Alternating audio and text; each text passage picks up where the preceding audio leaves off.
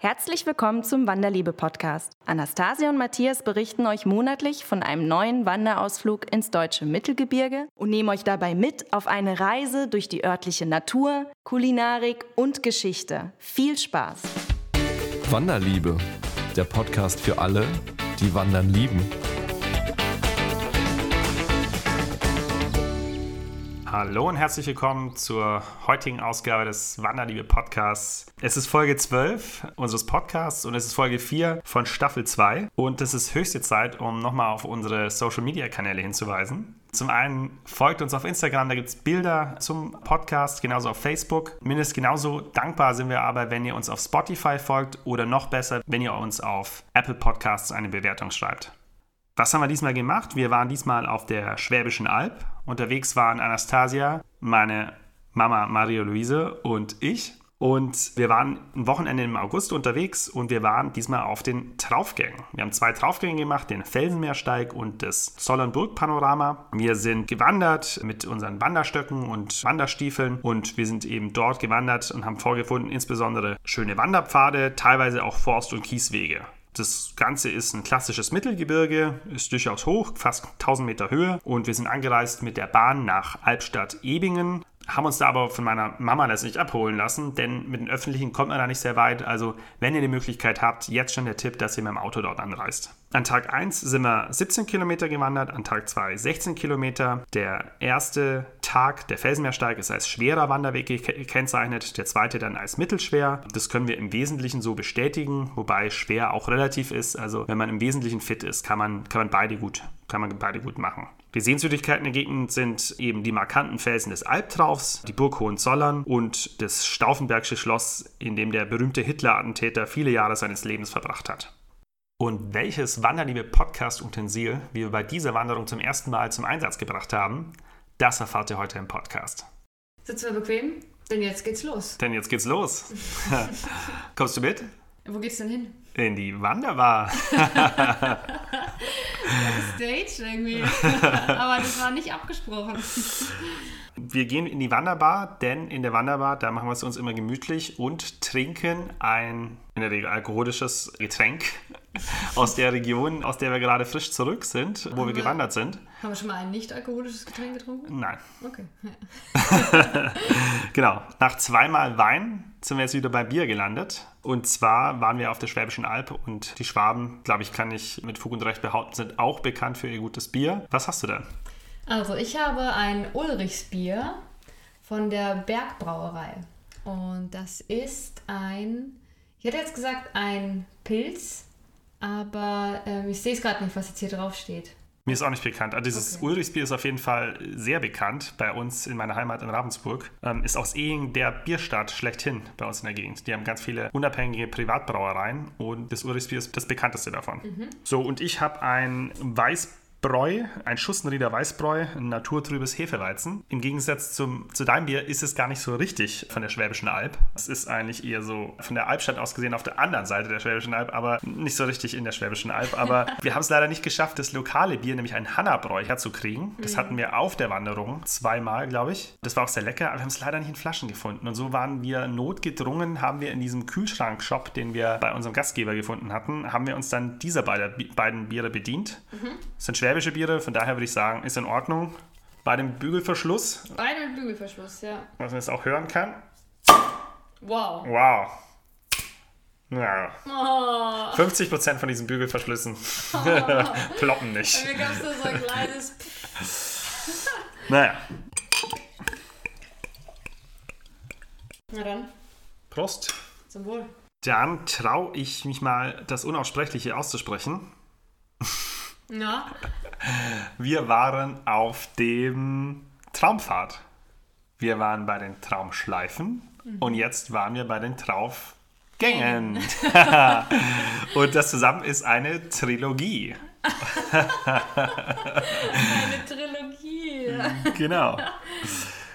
Ja, das ist total spannend. Also das haben wir gar nicht bewusst geplant, aber im Nachhinein ist es mir klar geworden. Alle diese Schleifen und Pfade folgen demselben Konzept, nämlich sind letztlich Eintagestouren. Alle ich würde schon sagen, hochqualitativ. Da hat sich jemand ganz viel Mühe gegeben, tolle Tagestouren zu designen. Die sind alle super ausgeschildert, haben alle ein super Marketingkonzept drumherum. Für einen Laien wahrscheinlich gar nicht so leicht zu unterscheiden, die drei voneinander. Und alle mit unterschiedlichen Schwierigkeitsstufen. Bei den Traufgängen hat es noch die Besonderheit, da hat es Sommer- und Wintertraufgänge. Das haben die, Ja, ähm, das Ja. haben die anderen nicht, meines Wissens. Ja. Wahrscheinlich einfach nicht so hoch, oder? Das liegt wahrscheinlich einfach an der Höhe von den Draufgängen. Genau, denn wie ganz Albstadt eigentlich liegen die Traufgänge ähm, ab 700 Meter plus, würde ich sagen, geht dann hoch bis fast 1000 Meter und da hat man dann schon fast so ein Gebirgegefühl. Winter Wonderland. Ja, im Winter hat sicherlich ein Winter Wonderland, das ist mit Sicherheit so.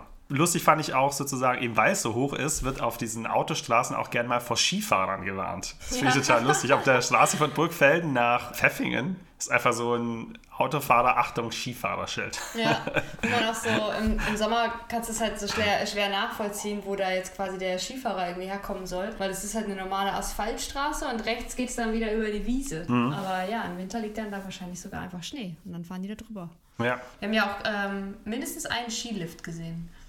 Genau, wir haben mindestens einen Skilift gesehen, das ist ja richtig. Und über den zweiten habe ich noch gelesen auf jeden Fall.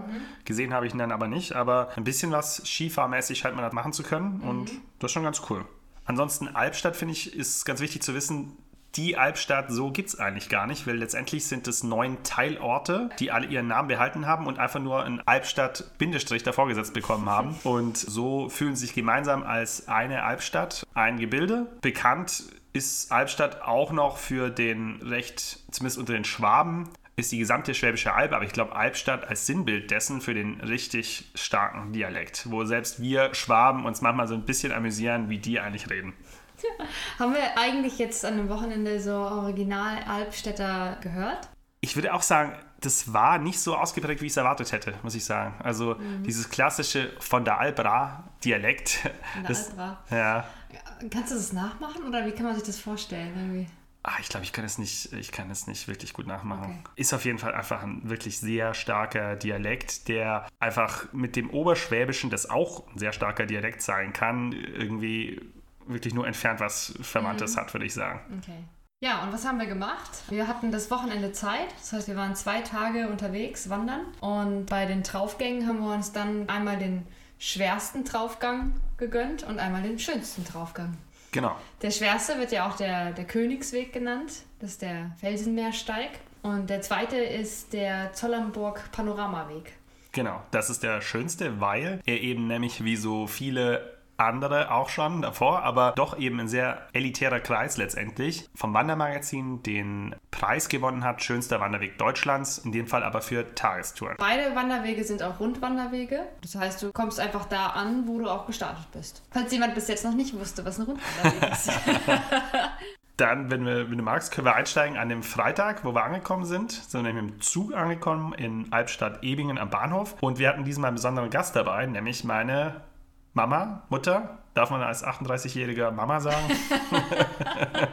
Ich glaube, man darf immer Mama sagen, oder? Ja, also meine Mama war mit dabei und die hat uns dann von Albstadt-Ebingen Bahnhof abgeholt, denn in Albstadt und in den Draufgängen und sich dort in der Gegend zu bewegen mit öffentlichen Verkehrsmitteln ist brutal schwierig. Eigentlich mit anderen Worten, das geht eigentlich gar nicht so richtig. Also um zu den Wanderparkplätzen zu kommen, mit denen die Wanderung dort startet, da irgendwie nach Burgfelden fährt, glaube ich, am Tag gefühlt ein Bus oder so. Ja. Also es macht keinen großen Spaß. Ja, ich weiß auch nicht, das macht wahrscheinlich auch wenig Sinn, irgendwie mit dem Fahrrad oder so von der Unterkunft daher zu fahren. Weil ich weiß noch, wie wir mit dem Auto zu dem Parkplatz allein hingefahren sind, Ja. musste deine Mama ja irgendwie auch schon drei Gänge immer runterschalten, weil es so steil war. Also man tut sich da wirklich keinen Gefallen ohne Auto. Ja, genau. Deswegen unsere Anregung, liebe Traufgänge-Organisatoren, falls ihr das hier hört, schaut doch mal, was die an der Wutterschlucht machen. Die haben ein ganz wunderbares Netz an Wanderbussen und das würde euer tolles Wandergebiet nochmal deutlich aufwerten, wenn es da Wanderbusse gäbe, mit denen man zu den Startparkplätzen eben dann auch fahren kann. Ja. Ja, und dann, genau, Freitag sind wir angekommen. Deine Mama hat uns abgeholt vom Bahnhof. Genau, Und dann ging es direkt in unsere schnucklige kleine Unterkunft. genau. In Albstadt-Pfeffingen war die und hieß Am Irrenbächle. Eine ganz nette äh, Pensionsdame, die uns dann alles da gezeigt hat und dann auch da die Küche gezeigt hat, wo wir dann abends irgendwie kochen konnten. Und hat uns gleich irgendwie so gefragt, ob wir Pläne haben fürs Wochenende. Und dann haben wir gesagt, ja, morgen machen wir den Felsenmeersteig. Ah, so, das hat sie sonst irgendwie gleich empfohlen. Und für Sonntag haben wir da auch schon Pläne. Ja, da würden wir dann den Zollernburg-Weg machen. Ah, okay, das hat sie sonst auch empfohlen. Genau. Und äh, beim Essen hat sie ja, haben wir gesagt, ja, wo wir zum Essen hingehen, haben wir gesagt, ja, wir gehen in die Traufganghütte. Und die so, oh ja, da müsst ihr unbedingt hin. Und da müsst ihr die Kässpätzle essen. Ja, genau. Sehr gut. Also eigentlich, wir waren gut vorbereitet oder ich fühlte mich gut vorbereitet, weil alles, was wir machen wollten, hatten wir schon als Tipp bekommen von der Kollegin von mir, von der Claudia, die ich auch mal hier lieb grüßen kann. Und das Aber war. Bericht auf jeden Fall für die Tipps, wenn die Hausdame sozusagen Genau. oder die Pensionsdame genau die gleichen Tipps hat. Exakt. Ansonsten am Irrenbächle, die Unterkunft, ich kann mir, glaube ich, echt nochmal noch mal loben. Wirklich groß, wirklich sauber, toller Garten. Man kann dort grillen, hat eine Feuerschale, wo man sich abends hinsitzen kann. Ist ein idealer Ausgangspunkt für die ganzen Traufgänge, wenn man es so machen möchte wie wir an einem Wochenende, dass man zwei Traufgänge macht. Wirklich ideal. Einziger Maluspunkt sozusagen, es braucht ein Auto. Ohne Auto eigentlich schwer zu bewerkstelligen. Ja, und was haben wir Freitag dann noch gemacht? Nicht mehr so viel, ne? Nö, ein bisschen Karten gespielt. Wir haben Karten gespielt vor, und vor allem einen riesigen Topf Spaghetti mit Tomatensauce gegessen. ja, genau. äh, die Flasche Wein ausgetrunken, die wir mitgebracht hatten. Und haben es uns da auf der Terrasse noch gut gehen lassen, ne? Dann sind wir in die wunderbaren Betten gegangen. Also selten so ein gutes Bett gehabt. Und. Also. und am nächsten Morgen dann ist mal meine Mama zum Bäcker gefahren und hat uns eine ganz leckere schwäbische Spezialität zum Frühstück gebracht. Weißt du, was ich worauf ich hinaus will? Ich glaube, du meinst die Seelen, oder? Genau, genau. Äh, Seelen, wer es nicht kennt, das ist so ein langes, außen knusprig, innen weiches Gebäck mit oben Salz und Kümmel drauf. Und das essen wir Schwaben, insbesondere in Oberschwaben, denn der Legende nach ist sie in, in Ravensburg erfunden worden, die Seele. Und das essen wir zum Frühstück, aber auch abends in Kneipen gibt es das gerne mal als heiße Schinken-Käseseele. Und das ist wirklich ein ganz tolles Gebäck, was ich hier in Frankfurt total vermisse. Ja, das habe ich hier in Frankfurt, glaube ich, noch nie gesehen. Genau. Ja, und dann, dann Mama hat auch gleich eine ganze Tüte mitgebracht. Haben wir uns dann auch als Proviant mitgenommen. So, ja, kann ja nicht schaden. Falls wir keine Gaststätte finden, haben wir wenigstens ein paar Seelen mit dabei. Ne? Und dann ging's los. Dann ging's los. Dann die schwerste Etappe oder die schwerste aller Traufgänge zu erklimmen. Genau. Da sind wir zum Parkplatz in Burgfelden gefahren, wo der Ausgangspunkt ist. Toller Parkplatz, kann man gut parken und da weiß man direkt, wo es losgeht. Alles gut ausgeschildert. Und da fand ich schon mal cool, dieses, dieses Wanderschild, wo nochmal die Infos dran waren. Und da fand ich das Geile, dass dran stand, ja, lauf diese Draufgänge, passt Covid-technisch auf und so weiter. Und weiterer Hinweis, die Gastgeber und die Gaststätten, bitte kehrt dort ein, denn die freuen sich sakrisch auf, äh, auf euren Besuch. Und da dachten wir auch schon, cool, wir freuen uns auch schon sakrisch. Kanntest du das Wort? Ich kannte es das ein- Wort nicht. Nee, sakrisch kenne ich nicht. Okay, okay. Also ähm, ich weiß nicht, wo das herkommt, dieses Wort, aber es bedeutet so viel wie sehr, Ja. würde ich jetzt mal sagen. Es Ihr bedeutet. habt irgendwie noch so überlegt, so mit zünftig versucht zu übersetzen, ne? Ah, mit zünftig hat es meine Mama versucht zu übersetzen, mit zünftig. Also ich würde einfach sagen, sehr extrem. Also wenn mir etwas sakrisch auf den Zeiger geht zum Beispiel, dann geht es mir sehr auf den Zeiger. Würde zünftig irgendwie nicht passen. Zünftig, ja. ähm, ich weiß nicht, ob es irgendwie ein Wort ist, was aus dem Katholischen entlehnt ist, keine Ahnung. Aber ähm, es ist irgendwie klar, was es bedeutet. Und mir ist dann, als ich es gelesen habe, auch klar geworden, dass es ein Wort ist, was man wahrscheinlich nördlich des Mainz auch nicht kennt. Ja, aber wir haben dann gedacht, ja cool, schade um die ganzen Seelen, die wir dabei haben, wenn wir so viel irgendwie in Gaststätten irgendwie einkehren. Und dann ging es erstmal los. Dann ging's erstmal los. rechts rum sozusagen, ähm, rechts rum um eine Wiese herum. genau. Da haben wir schon so beim Startpunkt, ich habe so einen Blick nach äh, links geworfen und dann so 200 Meter entfernt habe ich gesehen, so, ah, okay, also da, nachher kommen wir da wieder vorbei. Und dann geht es quasi in die andere Richtung. Und die wollen, dass wir jetzt einen riesen Bogen hier über die Wiese machen Ja. und dann einfach wieder So zurücklaufen. eine 180-Grad-Kurve in, einem- in einem sehr kleinen Radius über der Wiese, das Ja. machte für uns intuitiv erstmal überhaupt keinen Sinn. Ja. Also wir haben nur gedacht, so da hinten muss irgendwas sein, dass die uns da extra hinführen. Eine Aussicht oder so. Und was war da? Da war eigentlich nichts. Wir haben uns erstmal aufgeregt. Da war nichts eigentlich. Aber, aber es, äh, für mich macht es dann doch Sinn in der Rückbetrachtung, denn letztendlich ist eine Sache an dieser Gegend besonders, und das könnte man aus dem Namen der Wanderwege auch schon ableiten, nämlich der Trauf. Also vielleicht sollten wir nochmal erklären, was ein Trauf ist. Also ich muss das nochmal googeln. Ich muss das auch nochmal googeln. Letztendlich, ich weiß nicht, ob ein Trauf im Allgemeinen oder nur dort im Speziellen bedeutet, das ist einfach so ein steil abfallender Hang. Und die, die Schwäbische Alb endet komplett auf der nördlichen Seite durch so einen Trauf. Und um Albstadt herum gibt es eben Wanderwege, die sich dieser steil abfallenden Kante widmen. Und so ist eben der Name Traufgänger in meinem Verständnis entstanden. Und deswegen machte es Sinn, denn der Wanderweg führte uns vor an den Trauf. Und so konnten wir am Trauf entlang wandern und dort eben diesen steil abfallenden Hang sehen. Beziehungsweise dadurch, dass die Pflanzenkleider so in totaler Blüte standen, war es aufgrund der Blätter gar nicht so leicht zu sehen, dass es hinter dieser Kante steil bergab ging. ja. Stimmt, Im ja. Herbst muss es wesentlich beeindruckender sein. Ja. Genau, aber da ging es dann direkt los, immer am Steilenthang entlang. Und dann quasi vorbei an dieser Wiese nochmal, vorbei an mysteriösen, dunkelgrünen Wiesenherzen. Ja, stimmt. Das war ein Phänomen, was wir uns nicht erklären konnten. Also es sah aus wie so ein Kreis in einem Loch oben. Also deswegen könnte es irgendwie auch so ein Herz sein.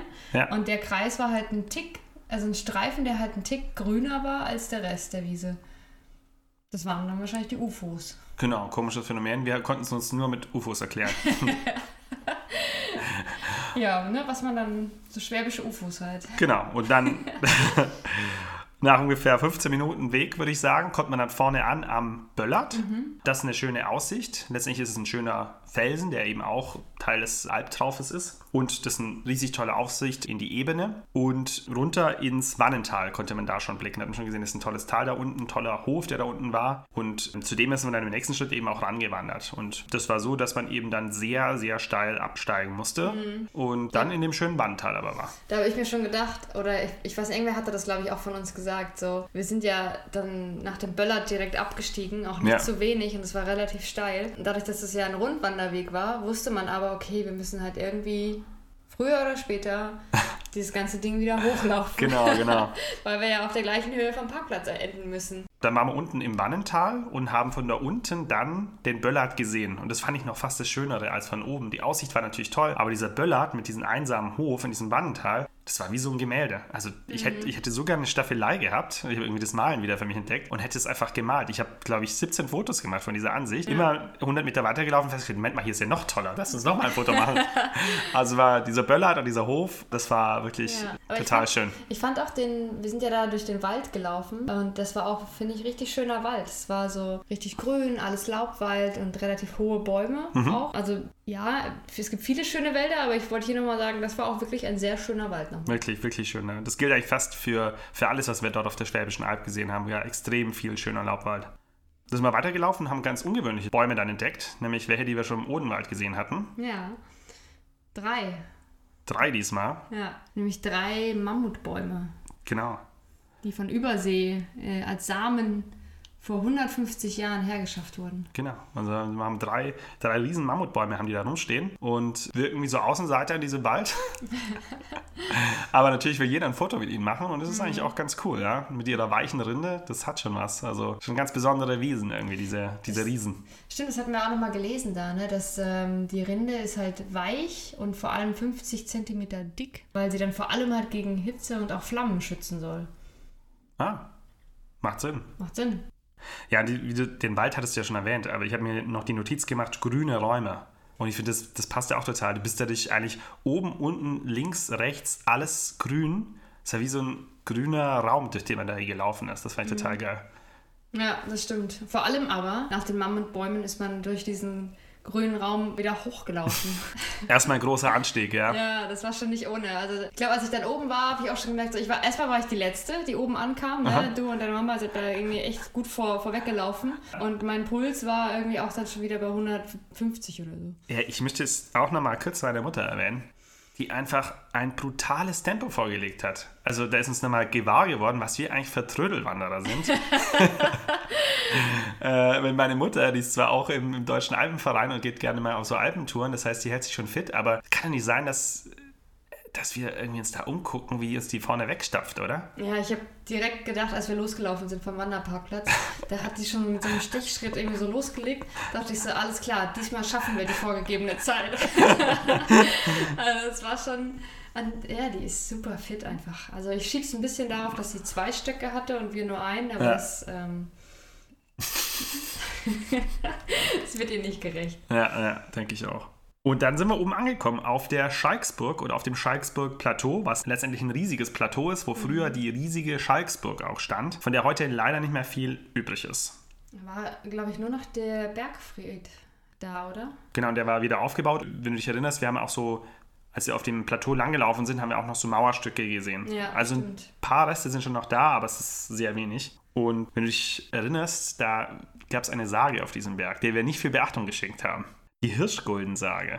Die war da auch ein bisschen lieblos beschrieben, fand ich. Die Das war so nur- ein Nebensatz. Im. Nebensatz wurde die ganz gleich beschrieben. Aber irgendwie dachte ich mir, habe ich das irgendwo schon mal gehört. Und da kommt mir mein äh, Bildungsbürgertum zugute. Denn ich habe dieses Buch hier entdeckt. Äh, Wilhelm Haufs Das Wirtshaus im Spessart. Innerhalb vom Wirtshaus im Spessart ist die Geschichte so, ganz kurz, das ist ja zwischen äh, Aschaffenburg und Würzburg, der alte Räuberwald. Vier Junggesellen, äh, nicht Junggesellen, aber vier junge Männer meinem Verständnis nach, müssen eine Nacht übernachten im Wirtshaus im Spessart und sagen sich, okay, ist eine Räubergegend, Jungs, wir schlafen heute nicht, wir bleiben wach und wir halten uns wach mit Geschichten. Und eine dieser Geschichten, die erzählt wird, ist die Hirschguldensage. Ach, krass. Völlig krass. Ich habe das in diesem Buch nachgeblättert. Das ist tatsächlich so. In dieser Hirschguldensage geht es vereinfacht darum, dass drei Brüder waren und der eine Bruder hat das Gefühl gehabt, dass die anderen Brüder froh waren, dass er gestorben sei. Er war aber gar nicht gestorben, sondern nur schwer krank. Und dann hat er sich gesagt, okay, den zahle ich's heim und mein Erbe kriegen die nicht. Und deswegen verkaufe ich den Württembergern die Stadt Balingen für einen Hirschgulden. Also total günstig. Und dann ist er tatsächlich gestorben und die beiden Brüder waren schon so, juhu, endlich Erbe, kommen dahin und dann der Württemberger zeigt dann die Urkunde, sagt, Edge, Badge, euer Bruder hat uns das verkauft für einen Hirschgulden. Scheiße. Die Stadt Balingen einfach mal verkaufen. Finde ich gut. Okay. Ja, lustig, oder? Ja. Das ist die Schalksburg-Sage. Äh, Genau, also ähm, nochmal kurz vielleicht zu dem Bergfried. Ja, der, der wurde wieder restauriert und wieder aufgebaut, aber von da oben hat man auch nochmal einen ganz schönen Blick. Also lohnt sich auf jeden Fall nochmal da kurz hochzustiefeln. Definitiv. Toller Blick von da oben. Und da haben wir auch unsere Brotpause gemacht, ne? Haben da unsere Semmeln gegessen, weil bis dahin war schon mal keine Gaststätte. Ja, genau, genau. Ich dachte nämlich, an der Schalksburg gäbe es eine Gaststätte, weil ich irgendein Foto gesehen hatte und dachte, da, da wären Leute gesessen. Saßen sie aber nicht. Vielleicht mit einem Picknick. Aber, ja. aber wir haben dann Semmeln und Seelen gegessen. Das war gut. Ja, und dann sind wir weitergelaufen durch den wunderschönen Laubwald. Ähm, da ja auf dem einen Bänkle, Die Schwabenfolge. aber auf dem einen Bänkle, ja, oben was Kleines gesehen. Nämlich so ein, ähm, ja, also aus Stoff, so eine kleine Stoffpuppe. Und dann war da so ein kurzer Spruch, so ein kurzes Gedicht darunter. Und es hat sich quasi vorgestellt mit dem Alpmonsterle. Ich bin das Altmonsterle. Ja.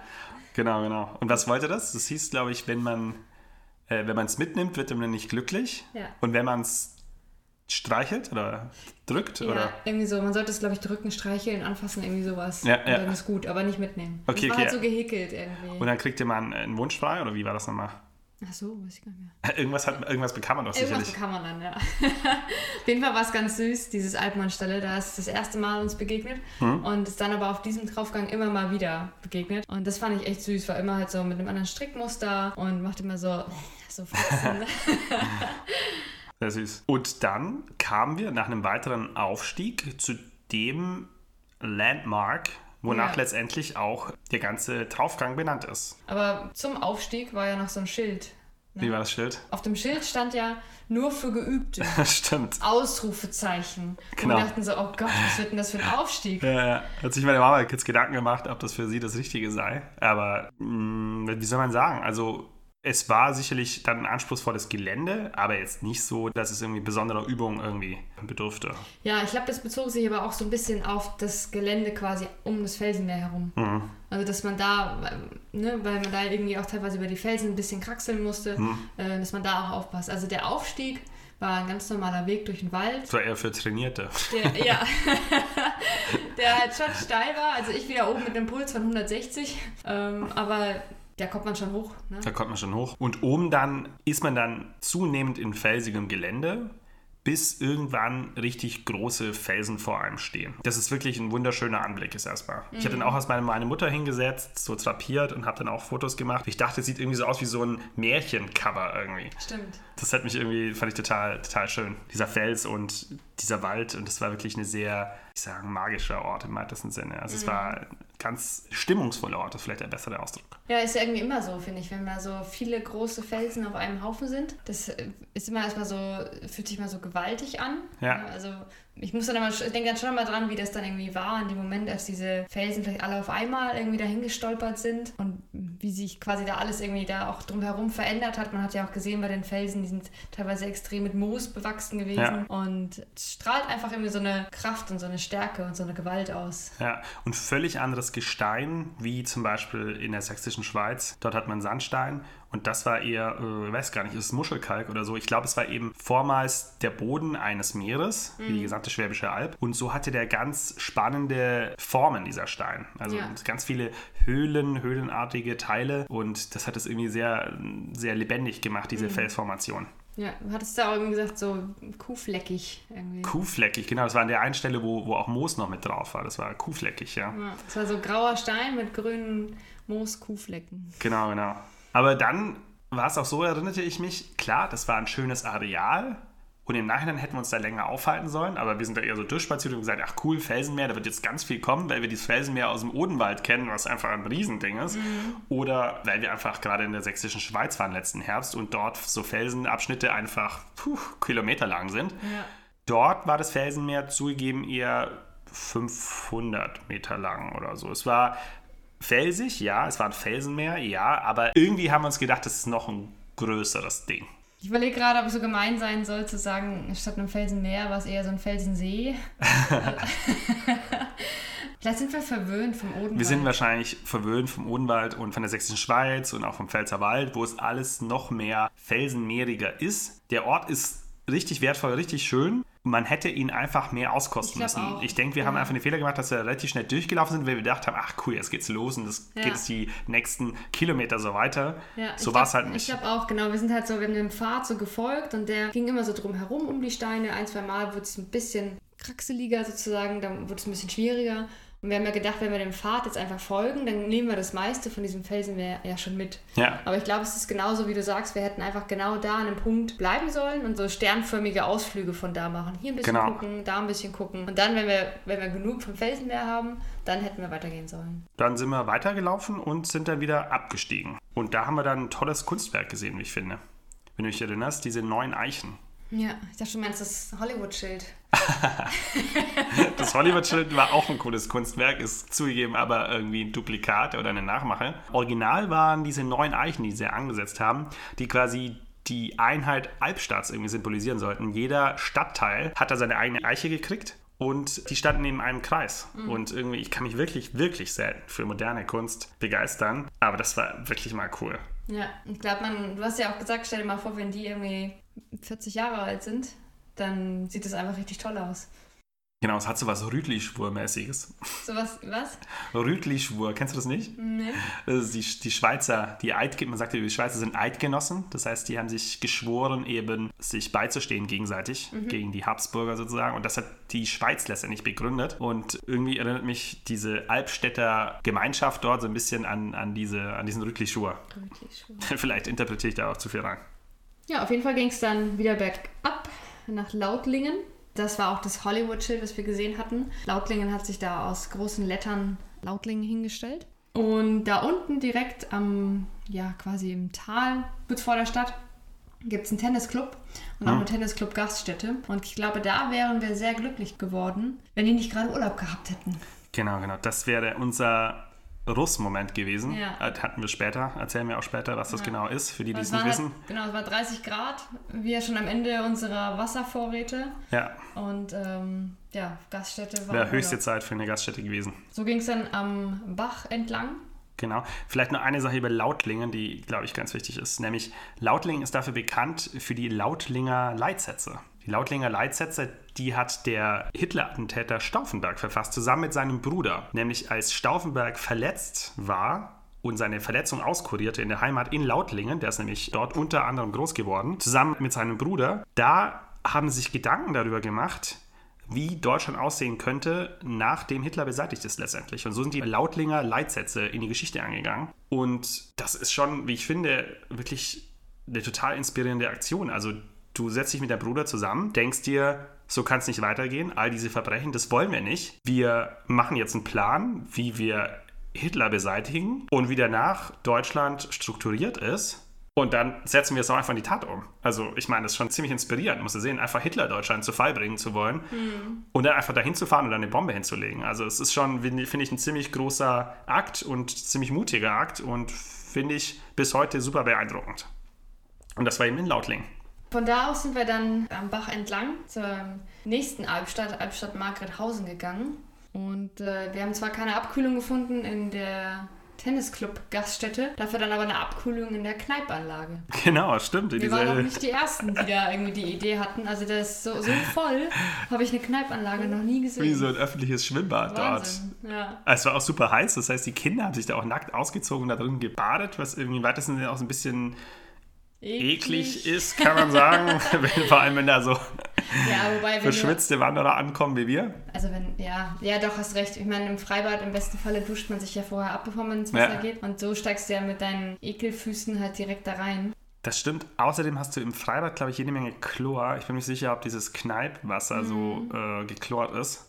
Stimmt, wahrscheinlich nicht, ne? Ja, also schon ziemlich eklig. Aber es war auch sehr heiß an dem Tag. Also vielleicht wollten die es einfach mal abkühlen, die Kiddies. Genau, genau. Und dann sind wir da, wie die anderen, im Storchengang durch diese Kneipanlage gegangen. Denn angeblich kneipt man mit einem Storchengang, wo man so läuft wie ein Storch, wo man ein Bein immer aus dem Wasser rausholt, bevor man es wieder eintaucht. Sah sehr ulkig aus.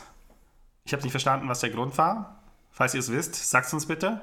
Aber so sind wir da lang gestorcht und es tat sehr gut natürlich. Vor allem, wir hätten das Wasser gern in uns gehabt und hätten gern was getrunken. Aber so eine Außenabkühlung war auch nicht schlecht. Ja, wir waren schon sehr durstig da. Ja, witzigerweise, ich weiß auch nicht, woran das liegt, aber ich kann ja auch immer gar nicht so lange in so richtig kaltem Wasser laufen. Ne? Also ich habe da eine Runde irgendwie so gemacht und während ihr anderen alle irgendwie so mindestens drei Runden macht, die älteren Leute, die irgendwie da waren, haben, glaube ich, gefühlt fünf oder sechs Runden gemacht, habe ich irgendwie eine Runde und bin schon so unter leichten Schmerzen schreien dann irgendwie da rausgestorcht. Ja. Also ich weiß nicht, bei mir tut das immer total schnell weh an den Füßen. An den Füßen und nicht an den Beinen irgendwie. Hm, interessant, nee, hatte ich, hatte ich nicht die, die Beschwerden. Aber ich fand es auf jeden Fall das Bemerkenswerteste an dieser Kneipanlage, fand ich letztendlich unsere Diskussion mit den Einheimischen dort, als wir die Frage stellten, kann man denn hier irgendwo einkehren und was zum Trinken kriegen? PS, auf Google Maps haben wir ein Café gesehen, das es hier geben soll. Wo ist es? Gibt es das? Wie weit ist das? Und dann entstand da eine rege Diskussion, erst mit einigen wenigen an dieser Kneipanlage. Und schlussendlich hat gefühlt die ganze Kneipanlage mitdiskutiert. Ja. Ohne aber einen echten Beitrag zu leisten. Das war, äh, hatte so loriohafte Züge am Schluss, weil der ältere Herr äh, sich auch erinnerte, dass es da mal ein Café in diesem Ort gegeben habe und versuchte uns zu erklären, so äh, erstens wissen wollte, worum es geht und b, uns erläuterte, wie dieses Café, wo dieses Café ist, was es damit auf sich hat. Das war irgendwie lustig. Und dann schaltet sich von hinten irgendwie noch jemand an. Wo wollt ihr überhaupt hin? Ne? Und wir so, ah, darum geht's gar nicht. Ne? Also, also wir haben uns dann auch so ganz abrupt verabschiedet. Ja. Ich hatte irgendwie das Gefühl, die waren dann auch so ein bisschen beleidigt, dass wir Ja. so äh, gegangen sind. Das ist Aber Problem. deine, deine Mama meinte so, ah, alles gut, danke, tschüss. Schnell weg. Genau. Und Also, dann der Ältere war noch so am Ausführen von irgendeinem Punkt. Genau. Auf jeden Fall sind wir nicht fündig geworden in Margrethausen, die ein Keine altes Gaststätte. Frauenkloster haben, aber keine funktionierende Gaststätte leider. Und so sind wir dann zu dem Mörderanstieg schlechthin gekommen mit unseren letzten Schlückchen Wasser. Ähm, das war aber wirklich schon, gegeben der Hitze, die es dort gab, wirklich schon äh, eine halbe Notsituation. Eine halbe. Eine echte Notsituation sieht nochmal anders aus, aber es war wirklich schon unangenehm. Ja. Vor allem der Aufstieg, der war echt lang und knackig. Das war, glaube ich, der, der längste Aufstieg. Ja. So ganz am Ende und dann ohne Wasser. Aber der Aufstieg, also es wird vom Ausblick auch belohnt. Wir sind dann, glaube ich, auch auf den höchsten Punkt bei diesem Draufgang gelaufen. Ich glaube, 962 Meter waren es. Und also wirklich auch sehr beeindruckend wieder. Links ging es steil bergab wieder an der Draufkante. Das war toll. Dann der Wald, durch den wir gelaufen sind, so ganz kleine Pfade. Erinnern wie auch sind wir durchgelaufen, war auch wunderschön. Und dann das Beste war irgendwie so, wenn man so durch den Wald, den Wald so verlässt. Und dann ist man auf dieser Hochebene und dann hat man diesen tollen Blick über diese richtig schöne Heide. Das war Wahnsinn. Das war wirklich ein sehr schöner Aufstieg. Absolut. Und dann haben wir da oben auch was ganz Typisches für die Gegend entdeckt, wie wir auch am Folgetag gelernt haben, nämlich eine riesige, riesig, muss man nicht weiter noch äh, mit Superlativen ausschmücken, riesig trifft schon gut, eine riesige Schafsherde, Ja. äh, die dort eben oben graste und durch die wir dann letztendlich durchmarschiert sind. Und das war irgendwie total schön. Habe ich auch nochmal irgendwas zwischen 42 und 148 äh, Fotos gemacht. ich fand auch nur, ich muss da irgendwie immer noch so drüber schmunzeln. Du hast das irgendwie so lustig nachgemacht, dieses Geräusch. Es waren halt echt mega viele Schafe und es hat die überhaupt nicht gestört, dass wir da jetzt irgendwie langlaufen. Hm. Die waren so im Fressmodus. du hast ja noch gesagt, so, fress, fress, fress. du hast richtig gehört, wie sie dieses Gras so rausrupfen. Ja. Und es war denen scheißegal, dass wir da irgendwie langlaufen. Die wollten nur fressen. Ja, und es gab so eine riesige Weide. Es gab Gras ohne Ende. Und gefühlt waren die da auch ewig, aber die hatten es trotzdem total so eilig. eilig haben ja. sie teilweise die, die besten Grasbüsche sich gegenseitig streitig gemacht. Also total ja. äh, irrationales Verhalten aus unserer Sicht. Mega lustig. Lustigerweise waren auch ein paar Ziegen unter den Schafen. Ich weiß nicht, ob es üblich ist, dass man Ziegen unter Schafsherden mischt, aber da waren ein paar Ziegen mit dabei. Spricht nichts dagegen, oder? Spricht nichts dagegen, genau, aber Hunde ja. habe ich keine gesehen. Hunde habe ich auch keine gesehen. Keine Hütehunde oder so. Hütehunde haben wir nicht gesehen, nee, kann mich auch nicht erinnern. Aber auch viele Lämmlein, war auch schön. Ja, Lämmlein. Lämmle. Lämmle.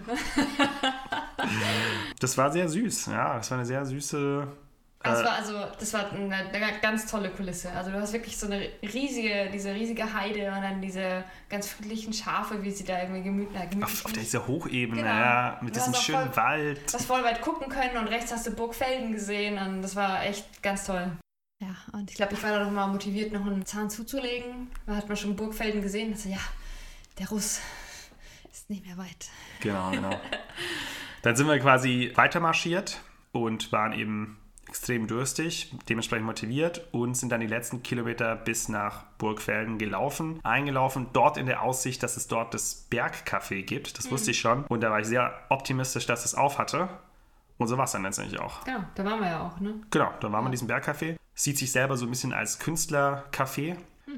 Genau, da sind da so Pinsel außen dran mit äh, so einer äh, Farbpalette und so, zumindest stilisiert, ja. ja. Und da haben wir dann tatsächlich die ersten Rust getrunken. Den ersten Rust des Tages. oh, waren wir durstig. Tat das gut, ey. Das tat sehr gut. Was ist ein Rust für die Zuhörer, die nicht wissen, was ein Rust ist? Ah, ich meine, wir haben das schon mal erklärt. Wir haben es schon mal erklärt? Ich glaube schon. Ach, verdammt. Okay, vielleicht hat jemand die alten Folgen nicht gehört. Falls jemand das noch nicht gehört hat, ein Russ ist ein Hefeweizen, mit süßem Sprudel, würde Matthias sagen. Genau, genau. Und ich würde sagen mit Zitronenlimonade. sehr gut. Und den haben wir wirklich sehr genossen da. Am ah, Ende eines schönen Wandertages. Hat deine Mama nicht zum ersten Mal einen Russ getrunken? Ja, das hat mich auch gewundert. Die hat gemeint, sie trinkt sonst immer einen Radler. Ja. Und jetzt hat sie auch mal einen Russ probiert und war, glaube ich, sehr äh, glücklich mit ihrer Wahl. Direkt äh, gehuckt, sozusagen. Genau, vom Bergcafé sind wir dann zum Auto marschiert und sind noch an einer der größten Sehenswürdigkeiten des Wanderwegs vorbeigestapft. Aber ich habe euch nicht mehr gekriegt ihr wart einfach, glaube ich, fertig für den Tag. Und so sind wir an der Michaelskirche vorbeigelaufen und sind nicht reingegangen. Ich war auch nicht bewusst, ob wir wirklich rein, äh, reingegangen wären oder ob das überhaupt möglich war, an dem Tag reinzugehen, aber es ist eine Kirche aus dem 11. Jahrhundert, die noch in, die in wenigen Jahren ihren tausendsten Geburtstag feiert, was eigentlich der absolute Wahnsinn ist. Ich kann mich gar nicht daran erinnern, dass du uns da hinlocken wolltest. Äh, ich so, äh, Mädels, hallo. Ihr wart einfach schon so weit weggestapft äh, und dann. Ähm, ja, nee, das habe ich. Ja, ich meine, wahrscheinlich nicht. sieht das auch nicht so spektakulär aus, aber einfach der Wahnsinn, dass ein Gebäude tausend Jahre alt sein kann und noch bis heute intakt ist und funktioniert. Das, ja, ist, steht, ja. das ist eigentlich, tausend Jahre ist schon so eine antike Zeit. Ist schon nicht mehr im Mittelalter, das ist schon so, also ja, es ist Mittelalter, aber es ist gefühlt einfach wirklich schon so uralt. Ich glaube, wir sind dann so schnell gegangen, weil ich weiß, ich weiß, wir hatten so einen Hunger. Genau, genau, von dem Durst zum Hunger, vom äh, Regen in die Traufe, äh, vom hm. ja, ja, Draufgang und so, lustig. Genau, da sind wir schnell reingeflitzt, ähm, haben uns geduscht, um dann rechtzeitig unsere Reservierung zu erreichen in der Draufgang-Hütte. Die liegt auch sehr schön da, die Traufganghütte. Ich weiß nicht, wie die das sonst machen, aber jetzt war halt relativ, ich sag mal, Bewirtschaft oder Bewirtungsfläche auch draußen. Mhm. Also die haben eine super große Terrasse und dann so einen Kinderspielplatz und dann war da irgendwie noch wie so, ein, wie so eine extra kleine Hütte. Da war ja diese kleine Gruppe und hat sich, glaube ich, da so ein Buffet aufbauen lassen. Die hatten noch einen kleinen Garten und so. Also richtig toll und es war alles draußen und richtig gemütlich. Genau, richtig gemütliches Gelände. Mhm.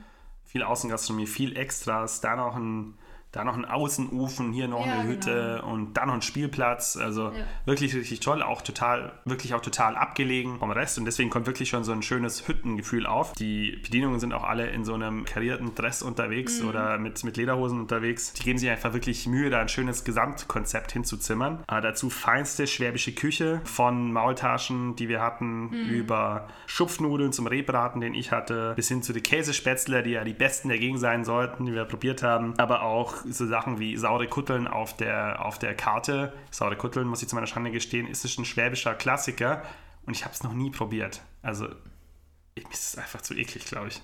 Klingt auch nicht so lecker, finde ich. Ja, es klingt auch nicht so lecker, sieht auch nicht so lecker aus, aber ist ein Klassiker und ist uns da auch mehrfach begegnet und ist, glaube ich, einfach ein sauer angelegter, warm gemachter Sau- oder Rindermagen. Bin mir gar nicht so sicher. Ich glaube, Rindermagen hattest du vorgelesen. Ich hatte zum Beispiel die Käsespätzle. Ich fand sie sehr lecker, so Ja. Käsespätzle. Ähm, was man wahrscheinlich dazu sagen muss, wenn ihr mit Schwaben im Restaurant seid, bestellt einfach nicht Käsespätzle. Weil die Schwaben, die haben halt Käsespätzle, wollen sie auf eine bestimmte Art haben.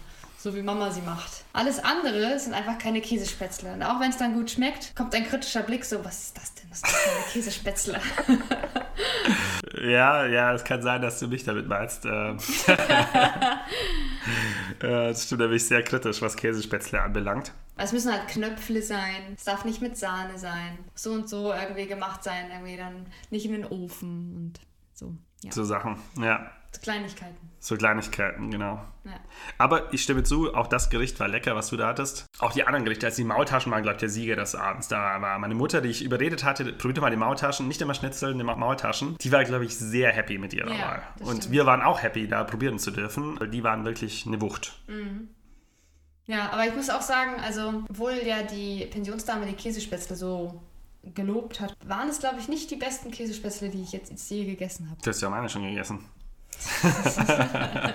Als Vorspeise hatten wir noch was Leckeres. Äh, Das ist, glaube ich, erwähnenswert. Wir hatten noch so Griebenschmalz, Apfelgriebenschmalz. Und den zu einem frischen Brot dazu. Das war eine geile Vorspeise. Also, das gibt es Ja. immer mal wieder in so Restaurants als Vorspeise. Und das war da echt perfekt, fand ich. Dazu mit Bier aus den Steinkrügen. Ähm, Das machte unser Hüttenerlebnis wirklich äh, nach so einem Wandertag eigentlich dann perfekt. Und wir waren eigentlich sehr glückselig. Ja, doch, wir waren sehr versöhnt. Wir waren sehr versöhnt mit der Welt. Und haben uns dann auch gefreut auf den nächsten Tag schon. Ne? Genau. Nächsten Tag soll es ja dann den schönen Wanderweg geben. Wir haben diesmal auch dann das Frühstück ausgelassen. Also diesmal gab es keine Seelen vom Bäcker. Wir haben nämlich in, wir haben tatsächlich nämlich für den Draufgang davor waren wir zehn Stunden lang unterwegs. Irgendwie mit Pausen und dann noch irgendwie am Ende, bis wir angekommen sind. Zehn oder acht? Nee, acht Stunden, oder? Acht Stunden waren wir mit um Pausen. 10, 10 Uhr los und dann waren wir um 18 Uhr da. Genau. Zehn Stunden wäre ein bisschen viel gewesen. Das wäre ein bisschen arg viel gewesen. Sechs Stunden waren angesagt, acht Stunden haben wir mit Pausen gebraucht. ja. Das war schon ein sehr langer Wandertag. Deswegen haben wir gedacht, dann lassen wir das Frühstück weg beim zweiten, weil wir irgendwie rechtzeitig auch den Zug schon am Abend irgendwie zurück nach Frankfurt kriegen sollten. Und sind dann eben nach einem Kaffee direkt zu unserem Wanderparkplatz gefahren. Mhm. Nach Albstadt. Aber Albstadt-Onstmettingen. Genau. Albstadt und Snettingen zum Wanderparkplatz Stich. Genau. Und da ging dann die schöne Runde los. Also meine Vorfreude war nach dem Vortag groß. Meine Erwartungen waren nach den Beschreibungen, die dieser Wanderweg schon gekriegt hat, sehr groß. Und ab dann war es eigentlich ein langes Fest, bis wir zurück waren am Wanderparkplatz. Denn ich glaube schon, dass man sagen kann, dieser Wanderweg ist eine Hausnummer und ein verdienter Sieger vom schönsten Wanderweg Deutschlands. Also Ja. würde ich, glaube ich, würde ich so unterschreiben. Es gibt ja nicht den einen Sieger, sondern es gibt jedes Jahr einen Sieger. Unter der Bedingung würde ich es unterschreiben. Aber es ist wirklich eine Wucht. Man merkt auch direkt, es war viel mehr los da auf dem Wanderweg. ne? Also klar kann natürlich auch daran liegen, dass es Sonntag war und nicht Samstag, aber es war deutlich mehr los. Und ich glaube, es liegt auch daran, weil es halt, der ist wirklich nicht so schwer wie der Felsenmeersteig. Man hat eben so ein paar leichte Anstiege, aber eigentlich geht es die meiste Zeit eben am Trauf oben entlang durch den Wald und es sind durch über Wurzeln und durch über richtig schöne kleine Pfade und das ist, war wirklich nicht schwer. Ja, so Waldbaden war das eigentlich. Waldbaden, genau. Genau. Dann gab es dann den Ausblick auf einen Hutewald.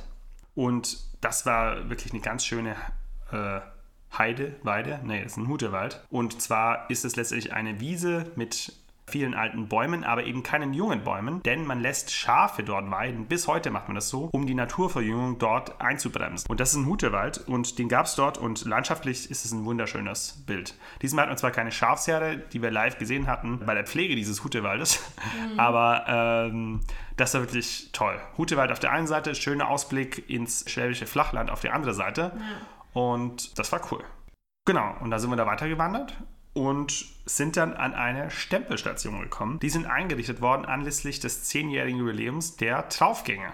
Und diese Stempelstationen sind so, dass du dir natürlich so einen Wanderpass irgendwo holst, keine Ahnung wo, und dir dann einen Stempel geben lässt und derjenige, der, der, der alle Stempel gesammelt hat, der kriegt eine Überraschung vom Traufgang. Von der Touri-Info wahrscheinlich. Von der Touri-Info wahrscheinlich, ja. genau. Wir haben dann aber auch etwas gemacht. Liebe Draufgangorganisation, bitte weghören. Wir wissen nicht, ob es zu 100% legitim ist, aber wir haben es gewagt, einen, und jetzt wird der Hook aufgelöst von Anfang, wir haben einen kleinen Aufkleber, Wanderliebe Podcast Aufkleber auf diese Stempelbox geklebt und wir haben uns gedacht, wahnsinnig interaktive Aktion. Wer von euch als erstes diesen Wanderliebe Aufkleber fotografiert und uns dieses Foto zuschickt, der bekommt was? Der bekommt ein Wanderliebe-T-Shirt von uns. Genau. Dann überlegen wir uns ein cooles Wanderliebe-T-Shirt, das kreieren wir, das lassen wir drucken und dann schicken wir es euch zu. Genau. Und am besten schickt ihr uns das über Instagram oder Facebook. Also wenn tatsächlich, nochmal der Aufruf, wenn tatsächlich jemand an dieser Stempelstation, an dem Zollernburg-Panorama vorbeikommt, wir sagen jetzt nicht welche Stempelstation, aber an der Stempelstation und sieht da noch den Aufkleber von unserem Wanderliebe-Podcast, dann macht ein Foto, schickt uns das und dann kriegt ihr ein tolles Wanderliebe-T-Shirt. Genau. Genau, da sind wir weitergewandert und dann haben wir schon nach links ganz einfach rausgelugt, denn da war was ganz Wundervolles zu sehen, nämlich das Highlight, eins der Highlights der Schwäbischen Alb eins der meist gezeigten Social Media Bilder, die es glaube ich überhaupt gibt, nämlich die Burg Hohenzollern. Absolute Märchenburg, absolute Bilderburg, Bilderbuchburg. Jedes Mal dasselbe mit diesem Wort mit mir. Und die lugte so raus, wir liefen am Trauf entlang, die Bäume versperrten teilweise die Sicht mhm. und zwischendurch lugte immer diese Burg heraus. Und das ist natürlich für so einen Burgen- und Ritterfan wie mich ein einziges Fest. Ja. Ein einziges Fest. Eine Burg, die so schön ist, ein Panorama, das von dort aus so schön ist, das war wirklich ganz besonders. Auch da habe ich wieder ausgiebig Fotos gemacht und das war wirklich schön. Man wusste auch immer schon, wo man wahrscheinlich stehen bleiben muss für ein Foto, weil es waren ja so viele Wanderer unterwegs, dass du eigentlich immer vor dir noch einen gesehen hast. Und wenn er irgendwie stehen blieb und irgendwie nach links irgendwie zeigte, wusste man schon so, ah, okay, da gibt's was zu gucken. Genau, genau. Und dann haben wir genau immer schon wieder so einen kleinen Blick geworfen auf die Burg und sind dann weitergelaufen noch an einem Waldstück entlang über eine kleine Wiese und haben dann da endlich mal eine offene Gaststätte gesehen. Und natürlich haben wir uns das uns nicht nehmen lassen. Wir hatten ja noch gar kein Frühstück und haben uns dann erstmal hingesetzt, haben dann jetzt, wo deine Mama Geschmack dran gefunden hat, nochmal drei Rust bestellt. Erstmal drei Rust bestellt, genau. Am Berghotel Zollersteighof hieß es. Genau. Haben da auch Apfelstrudel gegessen und einen Käsekuchen. Ja, haben wir dann gemütlich gesessen und dann so eine halbe Stunde ging es dann weiter. Ich glaube, dann ging es auch direkt durch den Wald und auch direkt bergauf, ne? Mhm. wo wir dann irgendwie noch die zwei überholt hatten und er meinte noch ganz lustig, er läuft dann bei uns im Windschatten. ja, genau, genau, der hat schwer geatmet. Ja. Im Sinne von, das hat mir keiner gesagt.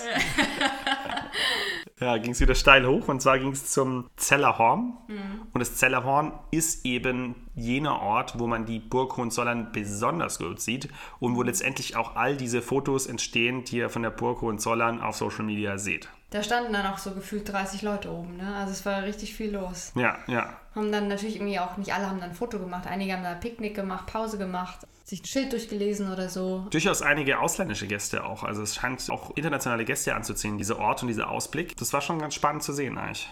Ein Ort, wo sich auch Spaziergänger Wanderer und Radfahrer treffen. Ja, wirklich, wirklich sehr, wirklich sehr schön. Und ich glaube gerade auch, weil es halt so zwischen diesen beiden Gasthöfen irgendwie ist. Ne? Du kannst irgendwie beim einen Gasthof irgendwie starten gehst dann da hoch und dann kommt ja kurz danach das Nägelehaus, ein anderes Gasthaus. Kannst du da eine gute Runde machen, da waren ja sogar Leute auch mit Kinderwagen unterwegs.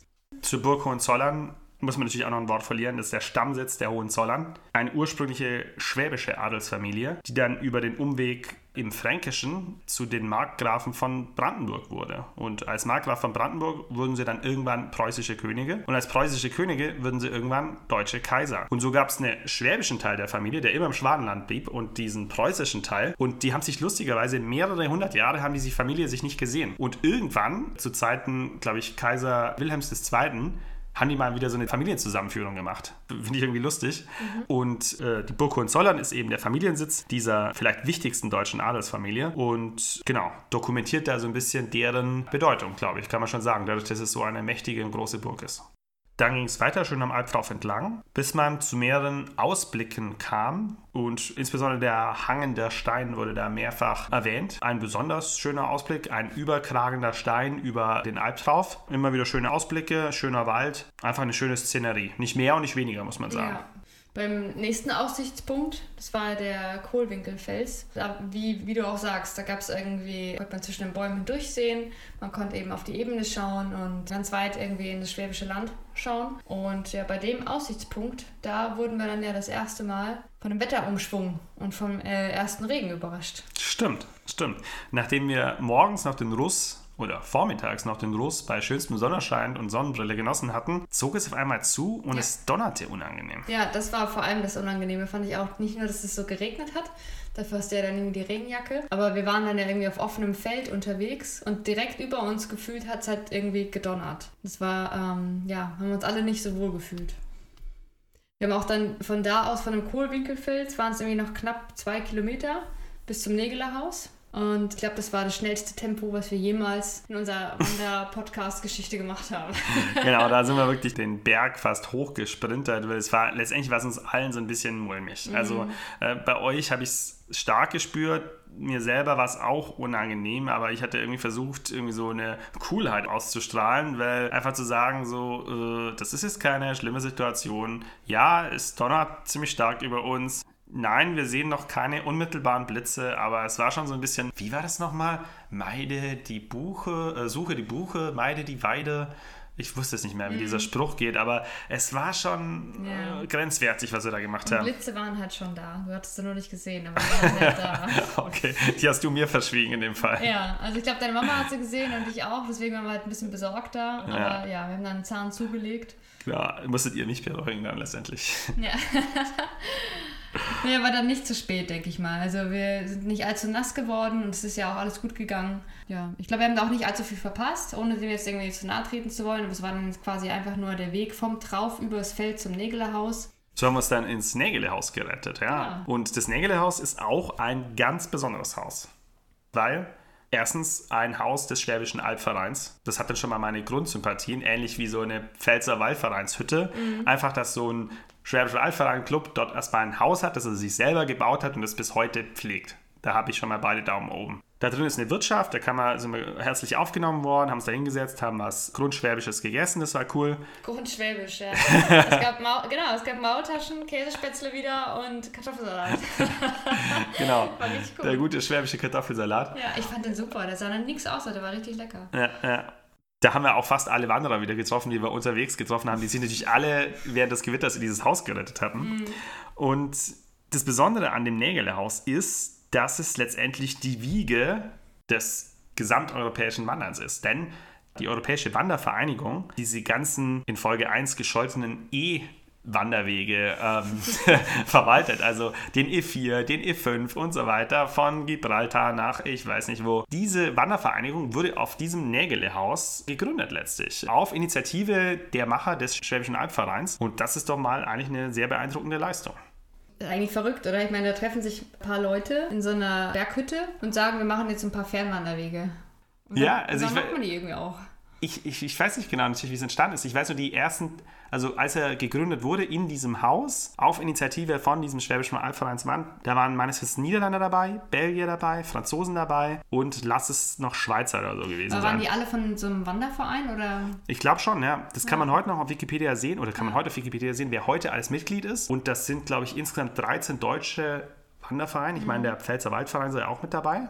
Und ganz viele internationale auch. Deutschland stellt das größte Kontingent, aber es sind Briten mit dabei, es sind Franzosen mit dabei und die gemeinsam pflegen dieses Brauchtum der europäischen Fernwanderwege, was irgendwie total cool ist, was ich Aber jetzt doch dann- total gut finde. Aber dann ist natürlich äh, ist ja die Frage, wenn du, wenn jetzt zum Beispiel du sagst, okay, dann ich trete jetzt auch so einem Wanderverein bei und dann geht es vielleicht irgendwie auch darum, okay, vielleicht jemand aus dem Wanderverein wird dann da hingeschickt, um mit den anderen äh, Europäern darüber zu diskutieren, wel- welche weiteren E-Wanderwege man jetzt irgendwie noch entwickeln kann. Also kann man dann einfach so oben da sitzen und dann guckt man sich eine schöne Route aus und dann machen das die Leute.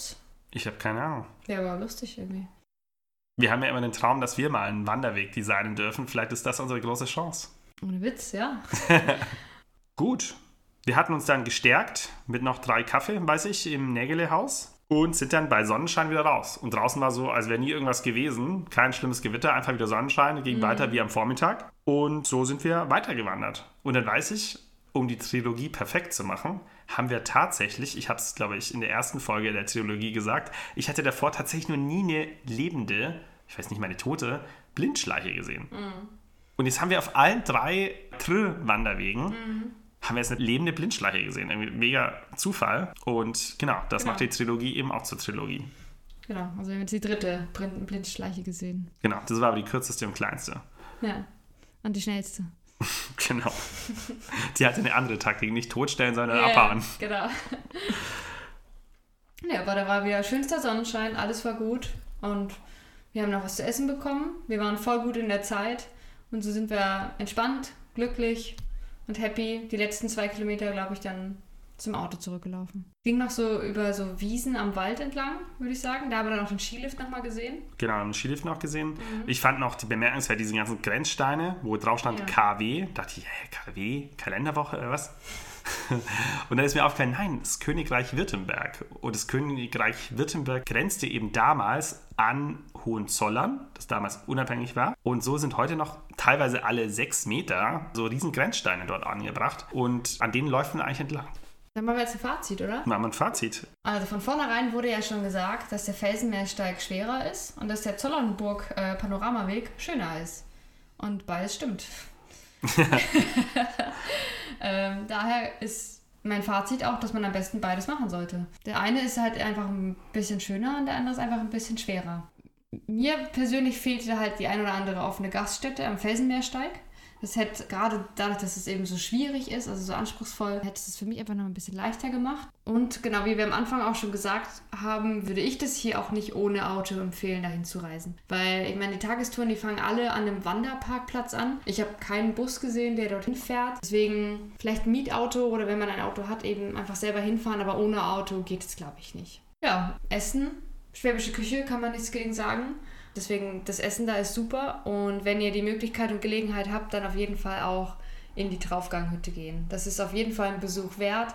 Es ist sehr gemütlich da, die sind super nett und das Essen ist toll. Sehr gut, stimme ich allem zu. Wenn es nur einen, wenn man nur Zeit hat für einen, wenn man nur einmal wandern möchte, würde ich auch sagen, ist der zweite, den wir gemacht haben, der Panoramaweg, der schönere, der bessere, der wertvollere Wanderweg letztendlich. Man könnte ihn beispielsweise gut kombinieren mit einem Besuch auf der Burg Hohenzollern oder mit einem der zwei anderen Märchenschlösser, die letztendlich in unmittelbarer Nähe sind, nämlich das Schloss Liechtenstein oder das Schloss Sigmaringen. Beides wunderbare Gebäude auch, die man dort auch erkunden kann. Deswegen wenn man nicht komplett wandern will an einem Wochenende, könnte man auch sagen, ein Tag die Wanderung und ein Tag Schlösserbesichtigung. Und dann hat man, glaube ich, ein total schönes Gesamtpaket von dem Mittelgebirge Schwäbische Alb, was absolut entdeckenswert ist. Und das war der Wanderliebe-Podcast mit Anastasia und Matthias. Vielen Dank fürs Zuhören und bis zum nächsten Mal. Wanderliebe.